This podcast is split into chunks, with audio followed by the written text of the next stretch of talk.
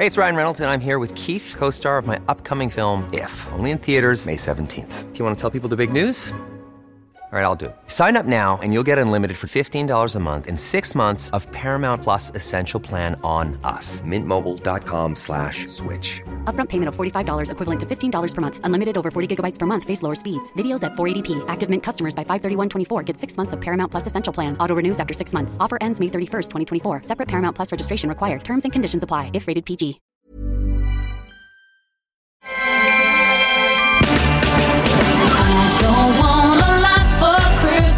Hola, ¿cómo están? Les saluda su amiga Adriana Delgado de su programa favorito El Dedo en la Llaga. Les quiero enviar mis mejores deseos y que esté colmado de muchos abrazos, cariño incondicional, unidad familiar, salud, alegría y mucho, mucho amor.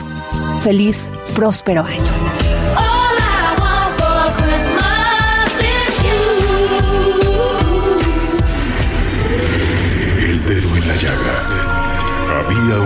Un mundo en el que nadie creía.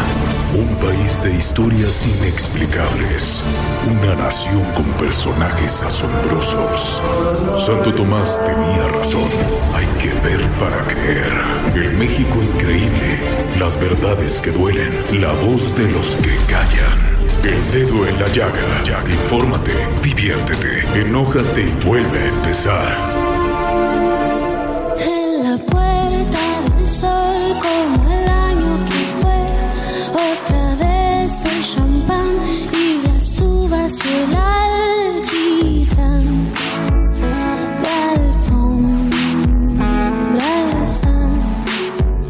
Hola, ¿cómo están? Pues qué les digo, saludándolos con mucha emoción y deseándoles que estén en compañía sus seres queridos, porque estas fechas es para perdonar, es para avanzar, es para hacer una gran reflexión de lo que hicimos bien, pero también de lo que hicimos mal. Y pues yo como siempre les doy una gran bienvenida. Soy Adriana Delgado. Me está usted escuchando en Heraldo Radio por la 98.5 de su FM. El equipo del dedo en la llaga les tenemos preparado un programa como los que siempre hacemos, de calidad, con gran contenido y gran profesionalismo. Quédese con nosotros. Hablemos de tecnología con Claudia Juárez.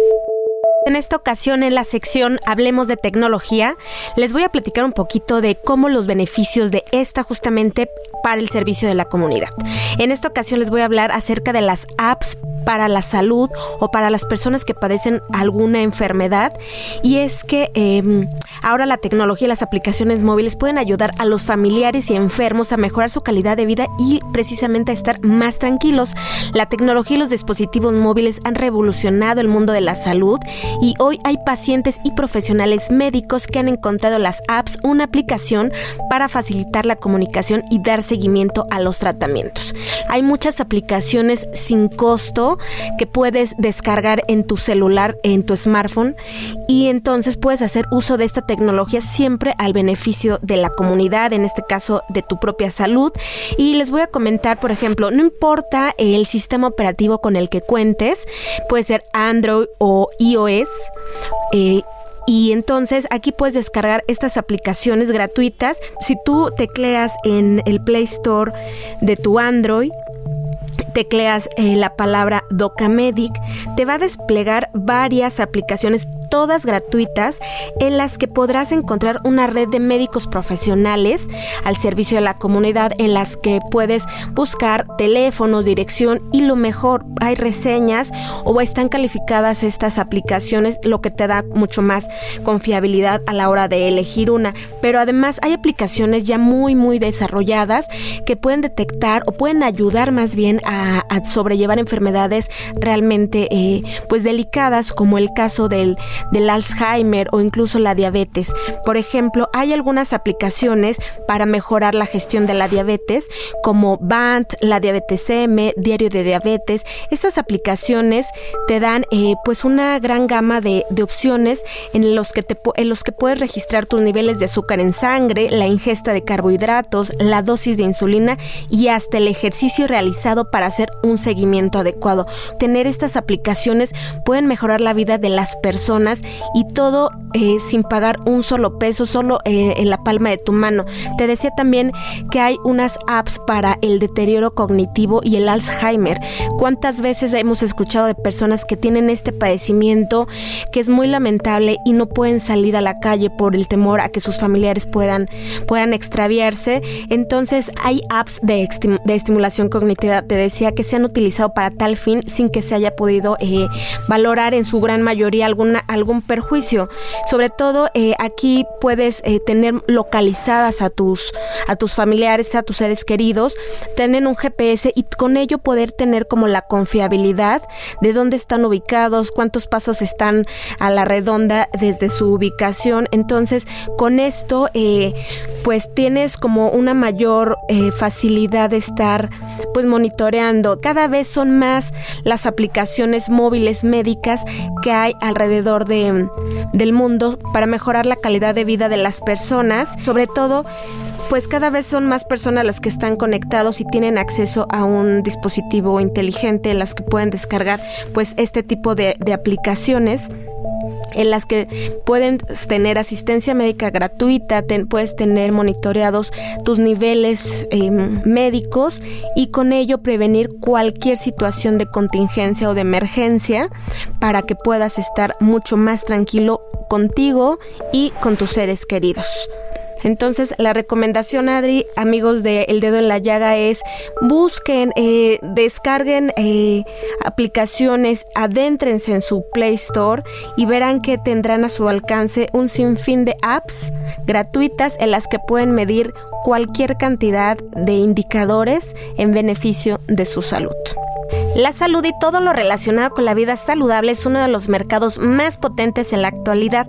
Lo healthy está de moda en cualquier disciplina, como se demuestra el éxito de las aplicaciones digitales dedicadas a este sector y tremendo éxito han tenido muchas de ellas, como ocurrió con una que se llama Headspace, la app de meditación fundada en 2010 y que ha llegado a ocupar el número uno de descargas en Apple Store. Y aquí les voy a mencionar algunas de las apps eh, o de las mejores apps de salud. Headspace es lo que les comentaba en un principio. Eh, esta es una app de meditación que tanto eh, pues ha beneficiado a tantas personas y Tienes simplemente que descargar esta aplicación y es una, eh, es una funcionalidad para introducir a la gente en la meditación y bueno, eh, adentrarnos en una calidad de vida mucho más saludable en nuestro estado mental. Otra también eh, que es muy recomendable es Night Room Club, que son aplicaciones, como ya lo mencionaba, de una marca deportiva, pero son para los amantes de la vida saludable basada en el deporte. Con esto puedes medir parámetros, ritmos, calorías consumidas y archivar todos tus progresos. Si tú no tienes tiempo o eres de los que siempre pones pretextos para, para ir al gimnasio, pero el tema de, del ejercicio va más allá incluso de, de la cuestión física, es un tema absolutamente de salud y también hay una gran gama de aplicaciones gratuitas en las que puedes hacer una, una serie de rutinas. Tú puedes fijar los intervalos de tiempo que tienes dedicado para dedicarle al ejercicio y de verdad que son bastante funcionales para que puedas... Em, pues mantener esta calidad de vida sin, sin contratiempos, sin pretexto de, decir, pues no, no tengo eh, oportunidad de ir a, al gimnasio, no tengo oportunidad de salir a la calle a correr. En tu casa puedes dedicarte 10 minutos y con esto la vas a armar para estar eh, en una condición o en un ritmo de vida mucho más saludable. Entonces, eh, también te decía, hay algunas aplicaciones que están disponibles en Android y en el sistema operativo de, de iPhone que no puedes poner excusas para tenerlas en tu celular. Hay aplicaciones que pueden medirte diariamente la tensión arterial. También hay otras que están asociadas, ya eh, te hablaba de una aplicación para medir los niveles de la diabetes, que estas te ayudan a tener conocimiento sobre el tipo, sobre tipos de diabetes y le permite a los pacientes calcular las dosis de hidratos y la administración de la insulina. Esta es una aplicación fundamental. Lamentablemente la diabetes es uno de los problemas de salud que más aquejan al país. Entonces, creo que es importante que la tengan eh, presente para quienes padecen esta enfermedad, sientan que pueden estar acompañados tecnológicamente y puedan estar monitoreados todo el tiempo. Entonces, recuerden amigos, eh, la tecnología está al servicio de la ciudadanía y la mejor forma es explorar nuestro teléfono inteligente y aprovechar que estas aplicaciones, la mayoría o gran parte de ellas, son gratuitas. Bueno, y una entrevista que la verdad me encantó hacer, no saben, no fue fácil, fue complicada, porque estar ante una niña genio no es cualquier cosa.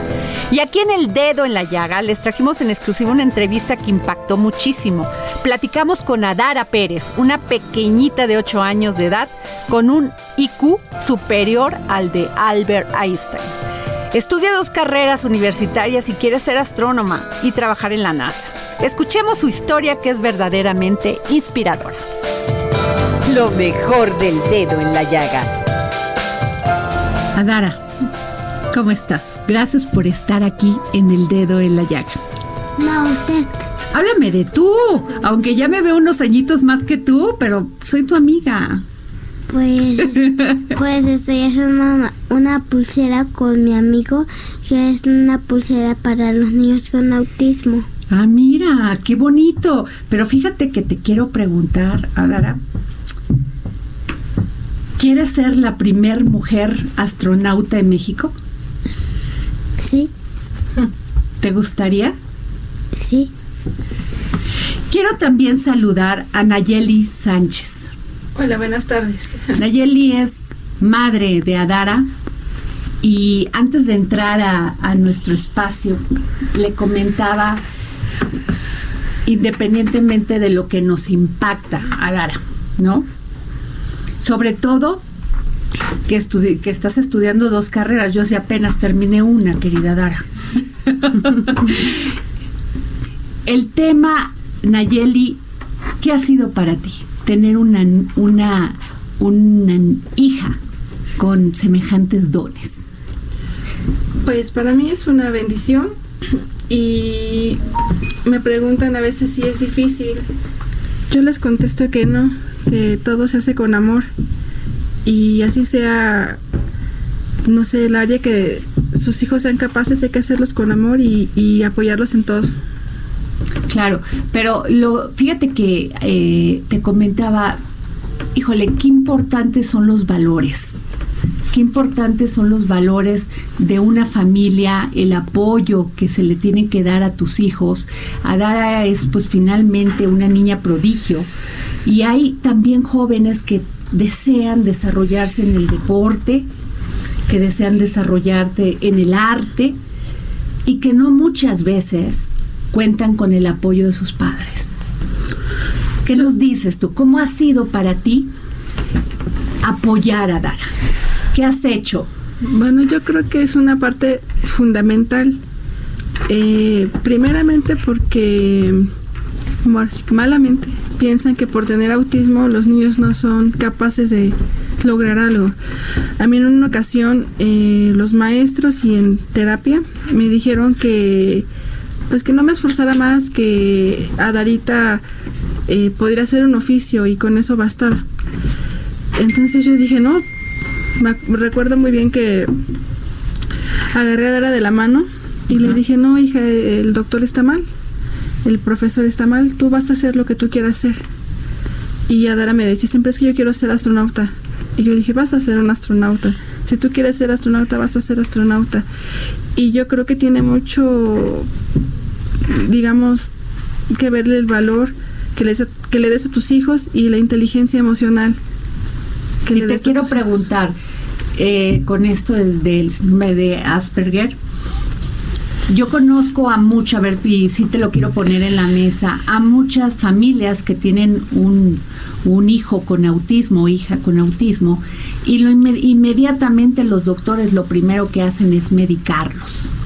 Medicarlos y además medicarlos para que se queden ahí quietos, o sea, para que no den lata, propio de un niño que tiene ese, esa capacidad y por lo tanto es inquieto, viene, va, pregunta, cuestiona, eh, eh, no ve el tema de, de la autoridad como la vemos cuando, cuando te educas de otra manera.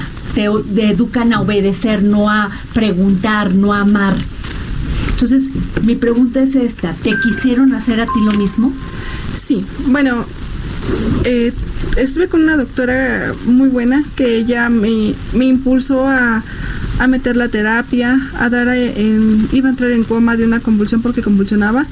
Eh, me decían, en caso de ansiedad, pues sí, muy poco el medicamento que me recetaba, ¿no? Pero la idea de ella era que tomara terapia y a base de esfuerzo de papá y terapeuta, sacarla adelante y eso fue también un gran, digamos, alguien muy especial para nosotros, su doctora. Claro.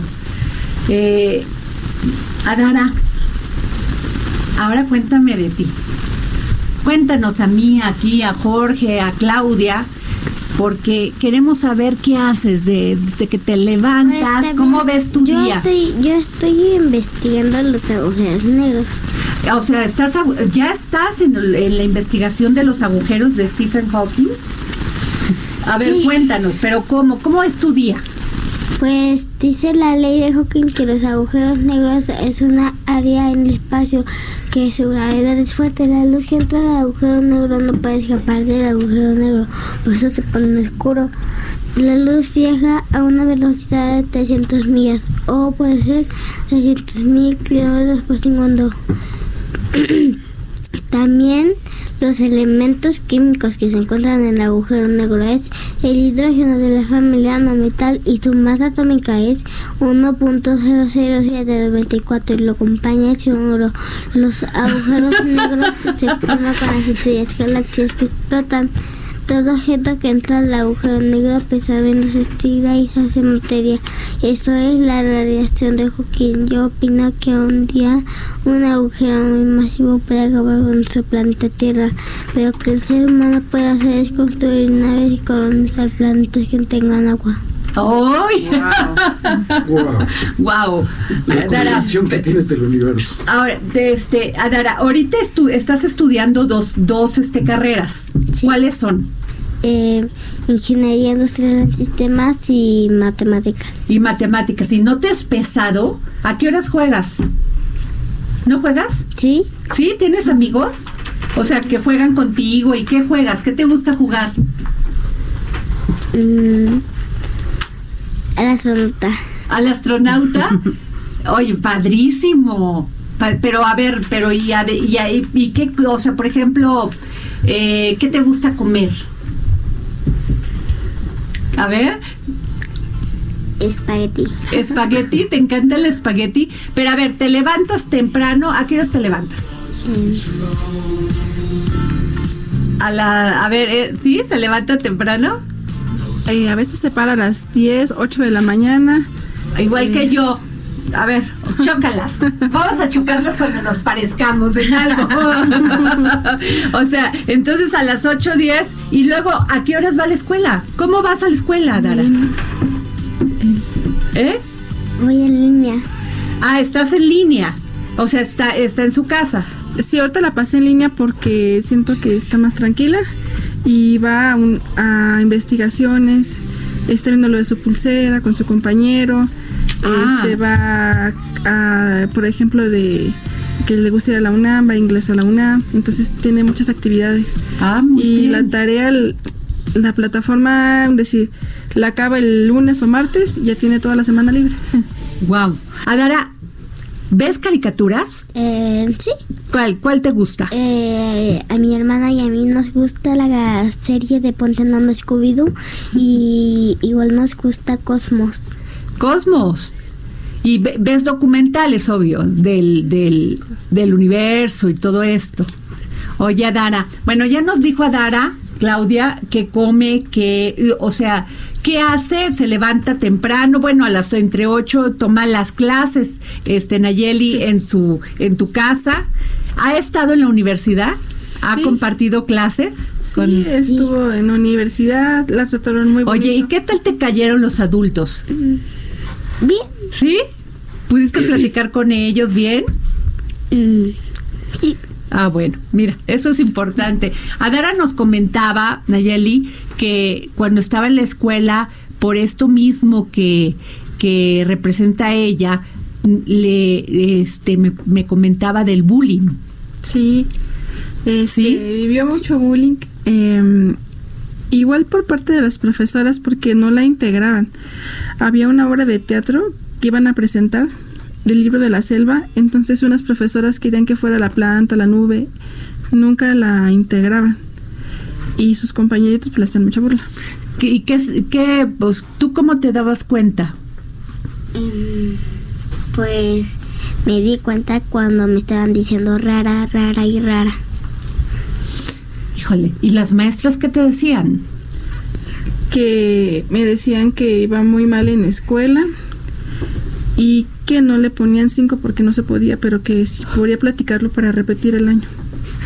Oye, Albert Einstein, fíjate nada más, un genio, ¿no? Eh, lo corrieron eh, de la univer- de la preparatoria, o sea, que sería como la el equivalente porque pues iba muy mal porque no entendían que no le interesaba otro tipo de materias más que estudiar astronomía, matemáticas, física. Raros mi vida, raros aquellos que que no entienden que este país y este mundo cambió y que gracias a Dios hay personas como tú que son nuestra fe y nuestra esperanza para poder salir adelante. Eres un ejemplo de muchos niños y niñas, Adara, muchos, eres un ejemplo y de muchos que no que la fe se nos rompe cuando ni siquiera o tratamos o entendemos que es demostrar nuestras aptitudes y sobre todo aquellos que no tenemos a la madre que tú tienes Gracias. que vio en ti esa esa posibilidad de hacerte feliz confiando en ti y además invirtiendo ¿no? Invirtiendo en todo lo que puede ser a dar y puede dar, pero sobre todo invirtiendo el amor, que ese es el más difícil y el que no quiere invertir nadie, ¿no? Adara, ¿me dices una cosa? ¿Qué mensaje le mandas a otros niños que quieren cumplir sus sueños así como tú? Que nunca se rindan sus sueños y pueden ser lo que quieren ser y lo pueden lograr. ¿Pero cómo? Eh, nunca se rindan. ¿Tú qué haces? ¿Qué haces para superar esas barreras? ¿Qué haces cuando estás triste? ¿Qué haces cuando te molestan y de repente no sabes cómo salir adelante? Dile algo a los niños, a los niñitos que te están escuchando en sus casas. Pues a veces me para que me quite la tristeza, el enojo, me pongo a estudiar o a veces me veo poner, me veo eh, la tele o a veces veo en la tele Cosmos. Qué maravilla. Es una gran serie la de Carl Sagan, hija. Definitivamente coincido contigo. Yo creo que tú la comprendes mucho mejor que yo. Y efectivamente, como te decía tu amiga Adriana, tu nueva amiga Adriana, raro Mozart, raro Beethoven, raro Einstein, raro todos ellos. Ellos son fu- fueron considerados en su momento raros. Tú no eres raro, eres un ser especial que vino Dios bajó del cielo Gracias. y te dio esos dones. Ahora, señora, ¿usted en qué momento, este Nayeli Sánchez, en qué momento usted pues no desiste y deja nada más a su hija para que este ya le dijeron que era autista, que no podía eh, eh, compartir con los otros niños, pero en qué momento usted le dicen, ¿sabes qué? Está equivocado el diagnóstico y su hija es genio. Bueno, primero, este, cuando me dicen que no podía para más, me dio mucho sentimiento y Adara me dijo que ella quería ser astronauta. Yo le dije, si tú quieres ser astronauta, vas a ser astronauta, hija. Y me regalaron una frase bien bonita que es la frase, si no te gusta en donde estás, imagínate en donde quieres estar. Sí, que Dara La vamos a aplicar. La vamos a aplicar, claro, porque todo está en función de tu decisión de querer estar en un lugar, ¿no? O sea que estamos viendo la, a, este, a la primer mujer, que ojalá no, ¿no? Pero que nos encantaría a la primer premio Nobel de física. Y que sea mexicana. Así es. ¿No? ¿Qué tal? Ah. ¿Adara? ¿Qué tal? ¿Y qué sentiste compartir ahora en el Festival de las Mentes Más Brillantes del Mundo que vienen a la Ciudad de las Ideas, de, de estar con ellos, de estar con, con todos ellos? Sí, padrísimo, eh, mucha emoción y también me encantó. Te encantó estar en la ciudad de las ideas. Pues bueno, Nayeli, qué maravilla, qué maravilla, este, ¿qué te podemos decir? Gran orgullo haber tenido aquí en esta cabina de El Dedo en la Llaga a Adara, que finalmente, eh, pues es que se me van las palabras cuando veo a Adara, te lo juro que me queda como un nudo en la garganta, pero de emoción, de, de mucha sensibilidad. Adara, ¿te gustaría irte a estudiar a Arizona o otro lugar en el en fuera del país? Me gustaría irme a estudiar a Arizona. ¿Sí? Sí. ¿Qué tal? Sí. Ahí puedo estudiar la astrofísica en Arizona. Pues Nayeli Sánchez, muchísimas gracias, gracias por Muchas gracias a ustedes, por- gracias. por traer contigo a Adara, por ser una madre espectacular, una madre que entendió cómo darle amor a su, a su hija, cómo participar en su desarrollo. ¿Qué les puedo decir? Adara, muchísimas gracias por haber estado aquí en los micrófonos del dedo en la llaga. Dales un mensaje, un último mensaje a todos los que te escucharon. Pues quiero, eh, quiero saludar a... ¿A quién? A ver, a- a- mándale Ah. saludos a tus amigos. ¿A quién quieres Quiero, saludar? salud- quiero mandarle saludos a mi amigo Juan, eh, también a mis abuelitos y tam- también a mis tías. Muy bien, pues muchas gracias, Saludos a todos. Muchos saludos a todos los abuelitos, a, la abueli- a los abuelitos, a Juan. Le mandamos un gran saludo y a tus tíos. Un gran beso, Adara. Gracias por estar aquí en el dedo de la llaga. No, gracias a usted. Pero bueno, yo soy Adriana Delgado y me escuchas a través del Heraldo Radio, aquí en el dedo en la llaga.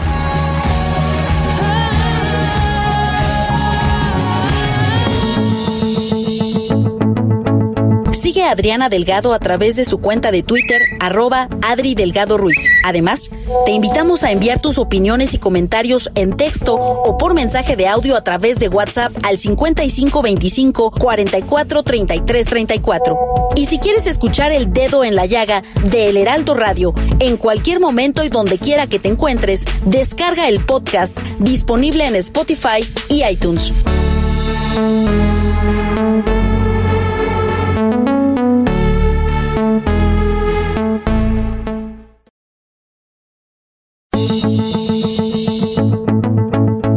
Adriana Delgado a través de su cuenta de Twitter, arroba Adri Delgado Ruiz. Además, te invitamos a enviar tus opiniones y comentarios en texto o por mensaje de audio a través de WhatsApp al 5525 44 33 34. Y si quieres escuchar el dedo en la llaga de El Heraldo Radio en cualquier momento y donde quiera que te encuentres, descarga el podcast disponible en Spotify y iTunes.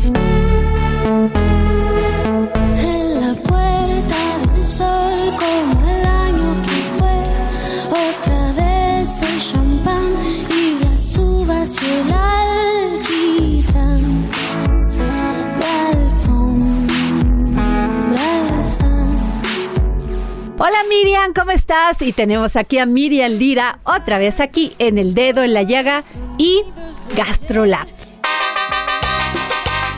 Gastrolab. Feliz año 2020. Una de las recetas más tradicionales durante estas fiestas de Sembrina es la de los romeritos tradicionales, aquellos que nos preparaba nuestra abuelita hace años y que nosotros también podemos replicar esa receta sin ningún problema en nuestras cocinas. Les voy a decir los ingredientes para que se pongan las pilas y empiecen a preparar esta cena deliciosa. Vamos a necesitar una pizquita de sal, 6 nopales, 14 chiles guajillos, tres chiles anchos, un diente de ajo, dos jitomates, una cebolla asada, 100 gramos de manteca, 500 gramos de papa cambray cocida. Esta la tenemos que cocer con piel para que no se ponga grumosa. 150 gramos de camarón seco, 250 gramos de camarón pacotilla, fresco por supuesto, dos huevos para las tortitas, 100 gramos de camarón seco molido, 10 gramitos de pan molido y 150 mililitros de aceite vegetal. La preparación es muy sencilla, así es que sigue con cuidado estos tips para que no te vaya a pasar que te saltes alguno y no quede lista. Limpia perfectamente los romeritos con suficiente agua. Recuerda que estos son quelites y tienen a veces mucha tierrita, entonces hay que limpiarlos perfectamente buscando quitarles hasta la última tierrita que comúnmente traen. Los tenemos que cocer en una olla con suficiente agua, que ésta cubra todos los romeritos y ponerle sal.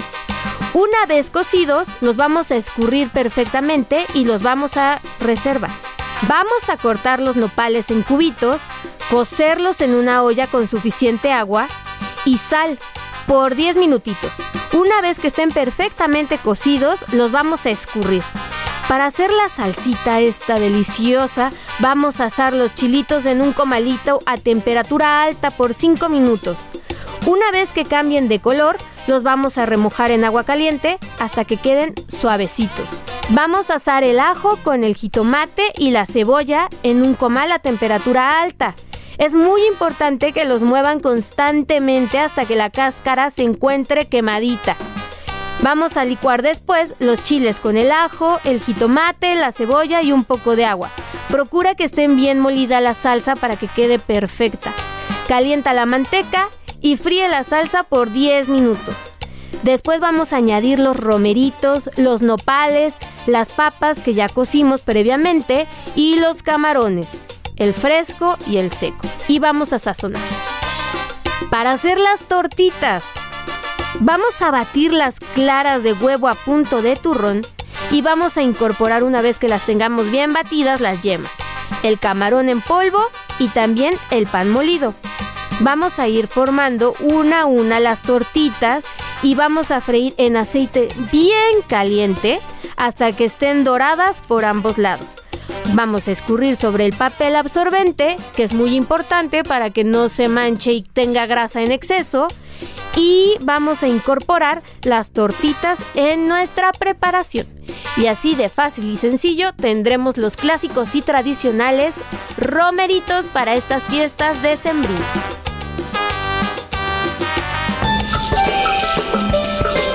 También tuvimos a una de mis escritoras favoritas, Guadalupe Loaesa, quien además es compañera de nosotros aquí en Heraldo Radio. Nos relató anécdotas muy interesantes sobre experiencia profesional y también nos compartió sus secretos para triunfar en el mundo literario. Escuchemos también una conversación cautivadora donde nos platicó sus vivencias con otra de las grandes de la literatura mexicana, Elena Poniatowska, y secretos que no conocíamos de ella en cuanto a amores, en cuanto a sus pasiones, en cuanto a sus confrontaciones. Escuchemos. Lo mejor del dedo en la llaga.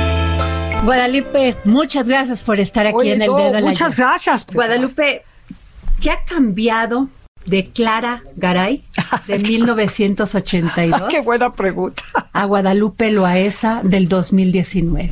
Absolutamente. ¿Qué ha cambiado? ¿O ¿De qué manera? Pues mira, de muchas formas. Porque Y cuéntanos por qué Clara Garay. ¿Por qué Clara la- Garay? Porque eh, entonces, fíjate, yo me consideraba este, traidora de clase, porque estaba hablando de mis amigas, estaba yo balconeándolas, como se dice, y entonces pues sí me sentía pues incómoda, por decirlo menos, y, y entonces me puse, dije, no puedo firmar mis textos Un con mi nombre. Esto se lo dije a Carlos Payán del Uno más Uno y a Granados Chapa.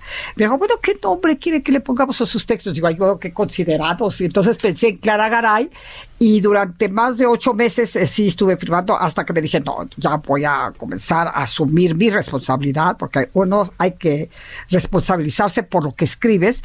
Y entonces poco a poco me fui poniendo, yo entonces eh, estaba casada con el señor Antoni, entonces era eh, Guadalupe Antoni, Loaesa, entonces fui poniendo así Guadalupe A, Loaesa.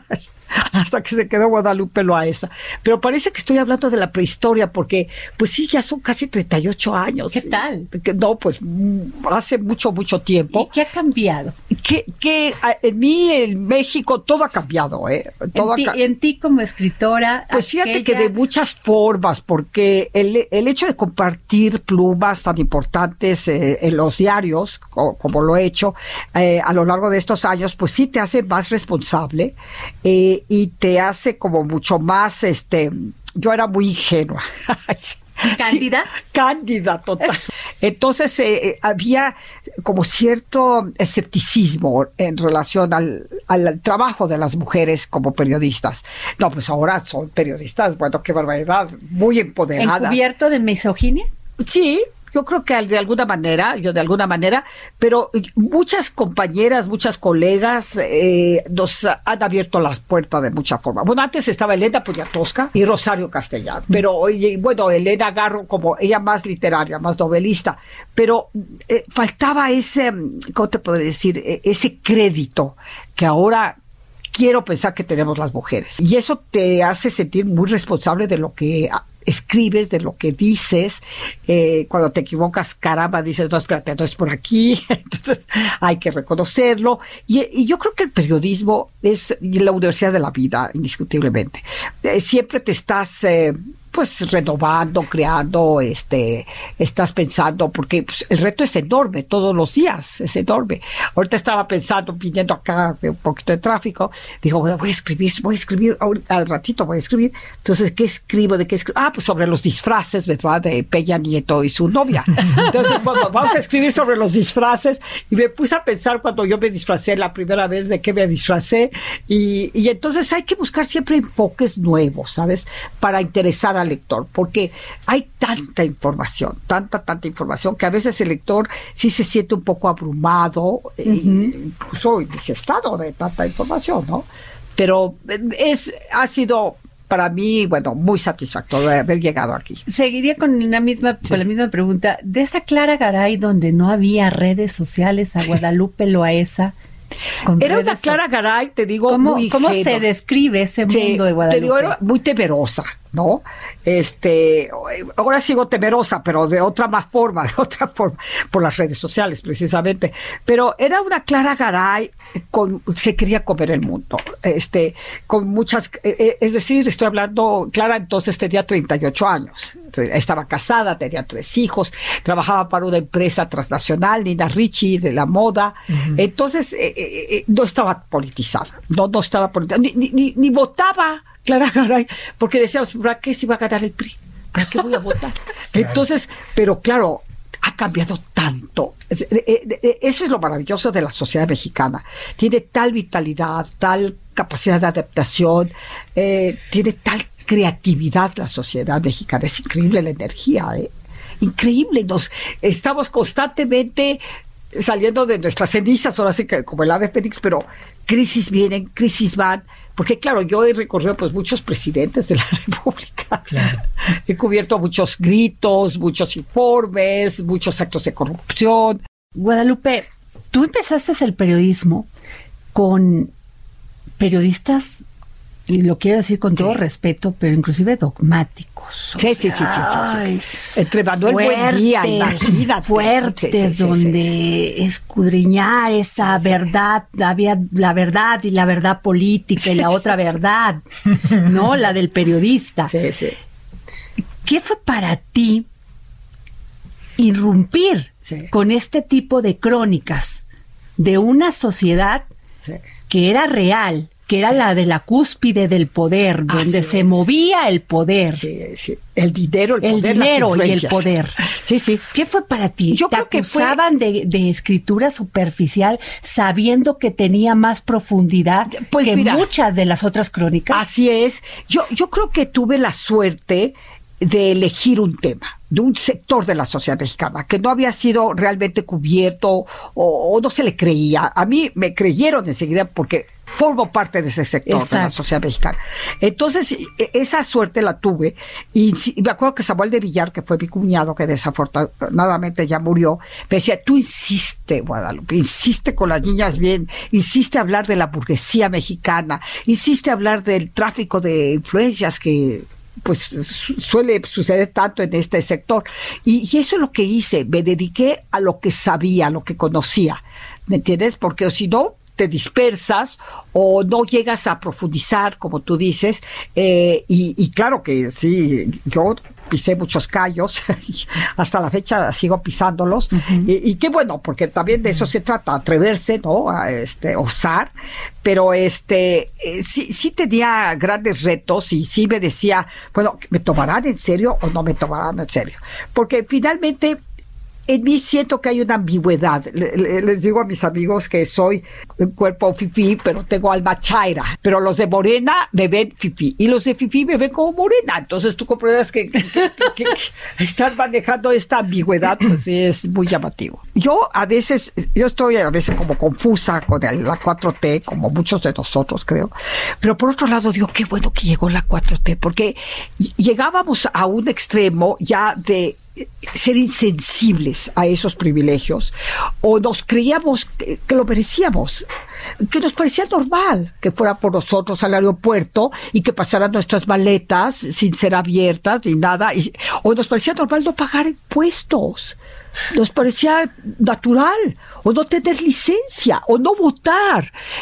Había una falta de conciencia cívica, de irresponsabilidad, eh, naturalmente. Y entonces yo creo que eso sí ha cambiado. Yo te puedo decir, les puedo decir que ya ahora ya pago impuestos, ¿eh? Que antes creía que era muy fácil, no entendía, me hacía bolas con el contador, a veces sí pagaba, a veces no pagaba. Y ahora, mira, no tienes idea, yo así, mañana sin falta, mañana sin falta. Y ya tengo un contador que me, estoy totalmente eh, con las fechas, no me paso un día y me siento muy bien. Cada vez que pago mis impuestos, hace cuenta que comulgué. Como, como fui educada en que- colegio. que estás en- cumpliendo con tu responsabilidad. Claro, estás cumpliendo. Yo quiero pensar que mucha gente tiene ya, está muy receptiva en este sentido. Este, dice, "Ay, no, ya no puedo hablar para que vengan por mí al aeropuerto, ¿verdad? Y que pasen mis maletas, o, o le dice a sus hijos, oye, viejito, págale dos rayitas a tus gastos, ¿sabes? Pero ya, o regrésame las tarjetas de crédito, ya no van a ser mancomunadas contigo, ya no vamos a, compartirlas. Yo sí creo que hay una gana Todavía nos falta, ¿eh? porque es toda una eh, idiosincrasia, pero yo creo que hay una gana de, de participar con el país, de, de querer que las cosas cambien, porque ya no podemos más con tanta corrupción, con tanta impunidad, porque de alguna manera nosotros fuimos parte de, de ese sistema. Claro. Entonces yo lo oigo con mis amigas, ay no, pues ahora ya eh, yo me voy a Vintage a comprar, que porque ya, pues para qué voy a gastar tanto, y, y- y esta temporada pues no voy a gastar, voy a sacar mis ropa de la temporada pasada. Como que las mañaneras, que a veces nos parecen así cansadas o estamos ya hartos de las mañaneras, pero yo sí creo que están poniendo su granito de arena en esa conciencia, el estarnos diciendo la austeridad, la pobreza, este, eh, eh, eh, la desigualdad. Llega un momento que dices, pues sí, es cierto. Y cómo se ha descubierto tanta corrupción. Y, y esa riqueza muchas veces en base en función de la corrupción, de la corrupción, impunidad. de la impunidad. Guadalupe, no solamente irrumpes en esos periodistas que o esos intelectuales que dijimos hace un momento inclusive dogmáticos, sino irrumpes en una clase social que es la tuya y, que la- y, y irrumpes siendo de la izquierda. ¿Cómo, ¿Cómo te veían, Guadalupe? O sea, estabas en una cena y de repente hablaban, me imagino, perfecto, una cena eh, siendo presidente López Portillo. ¿Cómo era una cena contigo siendo presidente López Portillo? Pues mira, era muy conflictiva esa cena, prima de mi madre. Porque sí, claro, yo veía con claridad estos excesos de poder, eh, estos eh, pues, que te- pues, excesos en todo la- sentido de la palabra, ¿verdad? Entonces yo, decía, pero ¿cómo? Este, yo confrontaba a esa gente en la cena y pues me tiraban a Lucas. Digo, al principio como que sí me contestaba, pero al final de la cena ya nadie me platicaba, ¿me entiendes? Entonces yo me iba, me, me iba, no sé, a la sala y... ¿Eras relegada? Eh, Sí, sí, de alguna manera sí. Sí, sí ya no me sentían, eh, ya no me tenían confianza porque decían, bueno, eh, nos está observando, nos va a poner uno de sus artículos, este, es una traidora de clase, es una, este, sí, ya, ya no les caía bien, ya, ya no me invitaban a tantos lugares, o se, o se, o, que se daban de codazos que, para que no siguieran con la conversación, este, sí, sí, no, no, no les gustó ese cambio, porque tuve que enfrentarme no nada más con la, eh, eh, la sociedad mexicana, este, los muy privilegiados, sino también con la comunidad francesa. Yo estaba casada con un francés, es el papá de mis hijos, y los franceses estaban muy indignados y me decían, Lupita, porque entonces yo era Lupita, no era Guadalupe. Fíjate, ahí hay una transición importante con el nombre, que el nombre en la vida de cada quien es muy importante. Entonces, Lupita, ¿por qué nos haces esto? Nos haces. Yo, ¿qué les hago? Les digo. Tu nous as fait ça, tu nous as donné el do, tu, tu, tu nous as donné el do carrément. Entonces yo le decía, pero ¿por qué a ustedes se sienten, por qué lo personalizan? Es una, eh, pues es una evolución, es un cambio en mí y, y- y, pues hay que ser tolerantes, ¿verdad? Yo creo, pues yo creo mucho en la tolerancia. Pero entonces sí, yo me sentía muy sola muy sola, porque y luego me divorcio. Cuando dicen, ¿por qué tú nos has fait ça?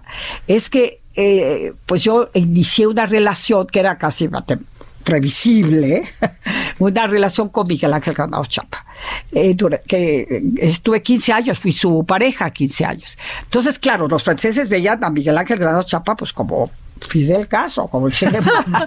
Sí, totalmente. O sea, un rompimiento se total. sentía- no, mi mamá me dejó de hablar un año. Mi mamá me hubiera llevado feliz entonces a la clínica San Rafael a darme los electroshocks para que se me hubiera olvidado todo. Y para Guadalupe Loaesa, ¿qué era Pues- romper con eso? Pues fíjate que hasta la fecha tengo este tipo de conflictos co- con, con mi familia o con mis amigos. ¿Te Eh, enamoraste? Bueno, me enamoré de Granados Chapa, por supuesto, sobre todo del México de Granados Chapa, que mi, mi- yo- mi México, mi Ciudad de México se, era Lomas y Polanco, y me comprometí por causas de verdad que, que valían la pena, ¿me entiendes? Entonces, claro, ahí me hice muy amiga de Elena, en fin, era otro mundo, otro mundo. Pero el precio, pues, no fue, fue elevado, y, eh, y ni modo, había que apechugar. Pero yo me acuerdo que mi mamá, te digo, no quería ya saber nada. Digo, mamá, tú tienes que ver a tus nietos crecer. Me decía, no me importa, tus mis nietos crecen. Entonces, sí, sí, no, no ha sido hasta la fecha, les digo. Y eso se nota en tu escritura, Guadalupe. Pues se sí, porque ha habido cambios. Ese, ese, esa, esos sentimientos Sí. de hacerle frente a un deseo de pasión, de Sí, lucha, de soy yo, Guadalupe Loaesa. No, se y, hay que creer en, lo que crees. Como dice la canción de Silvio Rodríguez. No estoy inventando nada, así dice la canción de Silvio Rodríguez. ¿Cómo se llama? Ya no me acuerdo. Pero hay que creer en lo que crees y hay que creer en ti. Fue mi maestro, Granados Chapa. Por eso mi Claro. más reciente libro se lo dediqué a él.